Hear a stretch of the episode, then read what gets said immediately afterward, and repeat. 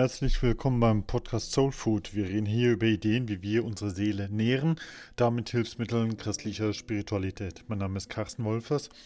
Ich bin Diakon in der Pfarrei Sevelen im Werdenberg. Ich möchte heute sprechen über das Thema mehr als Meinung. Und das hat einen gewissen Hintergrund. Und zwar folgende kurze Geschichte. Kürzlich hat mich eine Kollegin angefragt, ob ich nicht einen Podcast machen wollte zu ihrem Ethikbistro. Und da habe ich zunächst mal abgelehnt. Nein, Ethikbistro dachte ich, nee, nee. Ethikbistro, da habe ich bislang ein eher gespaltenes Verhältnis zu. Denn viele finden ja die Sache mit einem Bistro gut. Ne? Das klingt nach schnellem Essen, ein wenig Geselligkeit, ein Happen so zwischendurch. Bistro ist total positiv. Und wenn dann zum Bistro auch noch etwas Ethik dazu kommt, also nüchterne, trockene, kühle Ethik, ja, dann lässt sich das schon ein bisschen zusammen einigermaßen verdauen. Ich denke, viele denken so. Und bei mir ist das leider genau andersrum. Ich finde Ethik richtig gut. Das klingt nach Nachdenken über Werte, woher unsere Werte kommen, wohin sie mich bringen, warum welche Werte gut sind und manche vielleicht auch mal weniger gut. Also endlich mal diese Dinge wieder durchdenken, das finde ich toll. Ja, und wenn dann zur Ethik auch noch etwas Bistro dazukommt, ja, dann verdirbt mir das manchmal den Appetit auf diese intellektuelle Anstrengung. Also, ich war gewillt, dieser Kollegin abzusagen, auch weil ich denke, dass dieser Podcast Soul Food sich eher den Themen von Spiritualität, von Gesundheit, von Lebensgunst, Lebenshilfe widmet. Also weniger Ethik und weniger Bistro. Ja, und dann ist Folgendes passiert. Zuerst hat mir diese Kollegin erzählt, dass da ein anderer Podcast abgesagt hat. Der sei schon zu verplant. Also, sie bot mir da die Gelegenheit, mich als besonders flexibel und aktuell zu zeigen. Naja, ich glaube, ich war dafür empfänglich. Dann hat sie mir noch viele Informationen zusammengestellt, damit ich mich mal endlich mit diesem Thema auch auseinandersetze. Und da musste ich so langsam doch meine Meinung ändern. Zum einen ist die Thema, der andere ist mehr als seine Meinung. Das Thema ist gut. Dieses Ethikbistro, das sie organisiert, will helfen mit Fragen, wie wir nach Corona-Krise und eigentlich auch inmitten dieser Ukraine-Krise, wie wir da lernen, uns miteinander gut auseinanderzusetzen. Und klar, welche Auseinandersetzungen wiederholen sich? Wo sind wir da momentan wie in einer Schleife? Wie können wir als Familie, als Verein, als Freundeskreis, als Gesellschaft weitergehen, obwohl wir nicht einer Meinung sind? Wie schaffen wir es auch, all diese Widersprüche auszuhalten? Und bei solchen Fragen muss ich sagen, ja, das hat für mich doch sehr viel mit meinen Themen von Spiritualität und Lebenskunst zu tun. Und zum anderen muss ich mir sagen, dass die Beobachtung wohl stimmt dass nämlich all diese Streitereien nicht wirklich gesund gewesen sind. Und in der Tat, ich denke, viele Menschen leiden heute daran, dass man bei mancher Debatte keinen Konsens finden konnte. Noch mehr, viel Leid ist entstanden, weil die einen auf die anderen sauer wurden, weil mancher Kontakt, manche Beziehung auch Risse bekommen hat oder sogar momentan am Boden liegt. Die eine eigene Meinung, ist zu oft irgendwie wichtiger geworden als der eine Mensch, der meine Meinung eben nicht teilt. Mir meine Meinung, dir deine Meinung. Und wenn es dazwischen keinen Austausch, keine Verständigung, keine Argumente gibt, sondern nur diese Lehre, die sich zunehmend mit Ärger, Wut oder Hass füllt, das macht uns doch letztlich nur noch krank und kränker.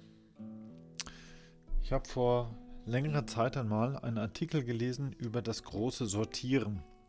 Und da ging es um eine Untersuchung, wie sich die Bevölkerung in den Städten in den USA bewegt, dass dort ein großes Sortieren zu beobachten ist. Also es ging darum, die Bevölkerung sortiert sich zunehmend und zwar ging es um Herkunft, um Bildung, um sozialer Schicht, um politische Orientierung oder auch Religionszugehörigkeit. Menschen, bewegen sich dahin, was sie bereits kennen, was ihnen vertraut ist. Also wenn ich umziehe von einem Ort zu einem anderen Ort, dann schaue ich doch, ob das Quartier gut ist, ob die Schule oder die Kirche zu meinem soziologischen Rucksack passt. Und je länger dieses Sortieren, dieser Trend anhält, desto mehr lebt jeder irgendwann mit denen zusammen, die genauso leben wie man selbst. Das kann man in den USA beobachten, aber auch in Europa, wo man es mittlerweile als Segregation bezeichnet. Es gibt zum Teil ja auch, und da ist vielleicht das äh, besondere Beispiel dafür, es gibt sogenannte Gated Communities, also Quartiere mit einem Tor davor. Du kommst in dieses Quartier nur durch dieses bewachte Tor und rundherum ist eine tolle Mauer. Wenn du den richtigen Status hast, wenn du das richtige Meinungsset hast, ja, dann sei herrlich, herzlich willkommen. Hier bist du unter Freunden, denn hier sind wir alle so. Da steht dir das Tor weit auf. Wenn du aber andere Meinungen vertrittst, dann bist du eben nicht ganz so herzlich willkommen. Dann wirst du eher mit einer irritierten Stimme begrüßt wie, oh, Entschuldigung, was möchten Sie hier? Sind Sie falsch? Hier suchen Sie jemanden? Nein, oder?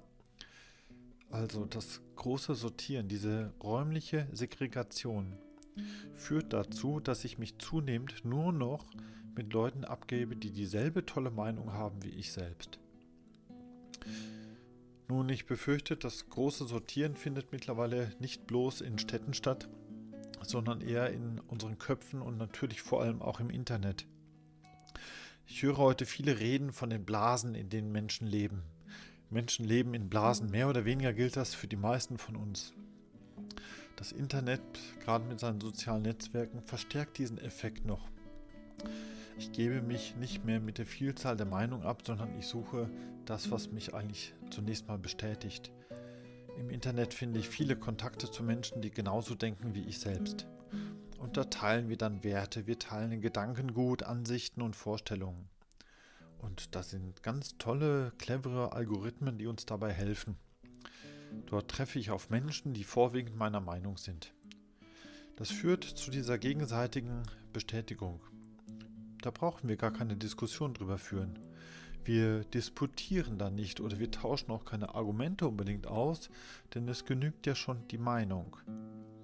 Wir sortieren uns da in verschiedenste Meinungsblasen. Wir werden in verschiedenste Meinungsblasen hineinsortiert.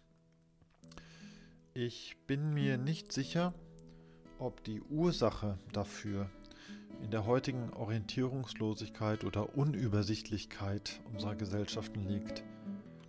Bei all den verschiedensten Meinungen, den Kulturen, den Standpunkten, den Wertesettings, Mentalitäten und so fort, da erlebe ich doch bei mir eine allgemeine Verunsicherung darüber, was wirklich gilt, worauf ich mich wirklich noch verlassen kann. Und da bietet mir tatsächlich meine Blase mit ihren Mauern gegen außen eine Lösung. Also im Anfang steht da ein sehr normales Bedürfnis, dass ich irgendwo dazugehöre und dass ich sicher bin. Nur wenn ich mich zu sehr abschotte gegen außen, wenn ich die Mauern zu hoch ziehe, ja, dann bleibe ich wohl letzten Endes einfach bei mir selbst stehen. Solche Blasen haben die Angewohnheit, irgendwann auch zu platzen. Seifenblasen tun das meistens mhm. irgendwann. Also sobald die eigene Ideologie, das eigene Denken auf eine Realität trifft, die dem eigenen Denken nicht entspricht, was passiert? Ich befürchte, viele dieser Blasen schalten dann um in eine Art Verteidigungsmodus. Wer anderer Meinung ist, der ist mir Feind, der darf befeindet werden. Über den anderen meine ich dann schlecht reden zu dürfen. Den anderen meine ich dann vielleicht sogar hassen zu dürfen, weil ich irgendwann verlernt habe, mich mit dem auch auseinanderzusetzen. Ich sehe also nicht nur, woher dieses Blasen in Blasenleben kommt, sondern auch wohin sie führen, was für Folgen das hat, was für Effekte das generiert. Und da bleibt dieser Eindruck, dass früher oder später das Leben in einer Blase mich krank machen wird. Im Streit der Meinungen gibt es dann so viel an Aufregung, an Aufheizung von Debatten, die den Austausch von kühlen Argumenten eben nicht mehr kennen will. Und das ist krank. Das macht uns krank. Wenn ich mitbekomme, wie manche heutzutage sich aufregen können und sich anfeinden können, sich anschreien können, Also dann entsteht in mir die Sehnsucht nach so einer ganz nüchternen, kühlen, trockenen Debatte, so nach einem nüchternen Ethikdiskurs eben. Der Schriftsteller Pedro Lenz hat kürzlich darauf aufmerksam gemacht, dass gerade die Corona-Krise unser Leben in Blasen herausgefordert hat. Plötzlich leben wir da in einer Pandemie und was ich tue, wie ich mich verhalte, das soll plötzlich eine Auswirkung haben auf andere. Es werden gemeinsame kollektive Maßnahmen beschlossen, die nur funktionieren, wenn sich alle daran halten. So ein Virus macht eben nicht Halt vor meiner Meinungsblase. Ich kann zwar mit meiner Meinung für oder gegen das Testen sein, aber den Test muss ich womöglich dann ja trotzdem machen, wenn ich mal wieder irgendwo in ein Kino will oder ins Restaurant. Ich kann zwar für oder gegen das Impfen sein, aber einen Nachweis werde ich womöglich in bestimmten Ländern oder in bestimmten Berufsgruppen trotzdem brauchen. Diese kollektiven Maßnahmen warten nicht darauf, ob alle ihre persönliche Meinung vorher dazu anpassen. Diese Zeit ist uns nicht geblieben. Der Pedro Lenz schreibt dazu, wir wollen, wir waren lange Zeit gewohnt, dass fast alles eine Frage des individuellen Geschmacks ist. Deswegen wollten oder konnten manche sich nicht darauf einstellen, dass ein Virus, welcher sich über Tröpfchen verbreitet, das ganze Kollektiv gefährdet und man ihm deswegen mit kollektiven Maßnahmen begegnen muss.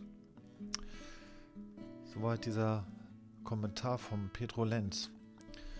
Am Ende der Pandemie gehört es dann wohl in der Tat zu den spannenden Fragen, ob es zu einer neuen Verständigung kommt zwischen meiner individualistischen Weltsicht und einer kollektiven Weltsicht. Also ob wir weiterhin sagen, ja, für mich ist das aber jetzt so. Oder ob wir sagen, okay, wir müssen uns dann neu zusammenraufen, weil es notwendig ist, weil wir uns sonst gegenseitig gefährden. Da kommt also so ein Ethik-Bistro vielleicht gerade zur rechten Zeit. Der neue Austausch mag mich von mancher krankmachenden Blase heilen oder doch manchen mittlerweile alten Riss nochmal abheilen lassen. Das Thema hilft mir in meinen Meinungen, aber vorwiegend auch im Verhältnis zu mir selbst oder im Verhältnis auch zu anderen Menschen zu genesen und zu heilen. Also mittlerweile gefällt mir der Titel von dem Ethik-Bistro immer besser. Der andere ist mehr als seine Meinung. Das Erste, was mir daran gefällt, ist diese Perspektive, dass ein Meinungsstreit nur ein Teil eines größeren Ganzen ist. Also selbst wenn wir in einem Punkt unterschiedlicher Meinung sind, dann ist das mal in Ordnung. Damit aber dieser Meinungsunterschied nicht ausufert, machen wir da gleichsam so einen kleinen Zaun drumherum. Wir sind nicht nur Meinung, wir sind auch Verhalten, wir sind Lebensweise, wir sind Menschen. Menschen, die weiterhin viel miteinander zu tun haben. Wir haben da vielleicht irgendwo so einen komischen Bereich mit einer Meinungsverschiedenheit, ja, und dennoch können wir miteinander viel Glück teilen, wir können miteinander lachen, wir können uns Witze erzählen, wir können Geschichten erzählen, wir können gemeinsam andere Aktivitäten unternehmen. Wir können zum Beispiel gemeinsam in irgendein Bistro an der Ecke gehen. Das alles ist gesund, das erhält uns gesund, wenn wir einen Meinungsstreit nicht ausufern lassen. Das Zweite, was mir an diesem Titel gefällt, der andere ist mehr als seine Meinung, ist, dass ich mir die Frage gefallen lassen muss, ob ich einen anderen Menschen wirklich auf seine Meinung reduzieren möchte oder nicht. Mit etwas Vernunft würde ich wohl meinen, eigentlich, eigentlich wissen wir, dass das eine ein Mensch und das andere eine Meinung ist. Nur irgendwie funktioniert dieser feine Unterschied nicht immer.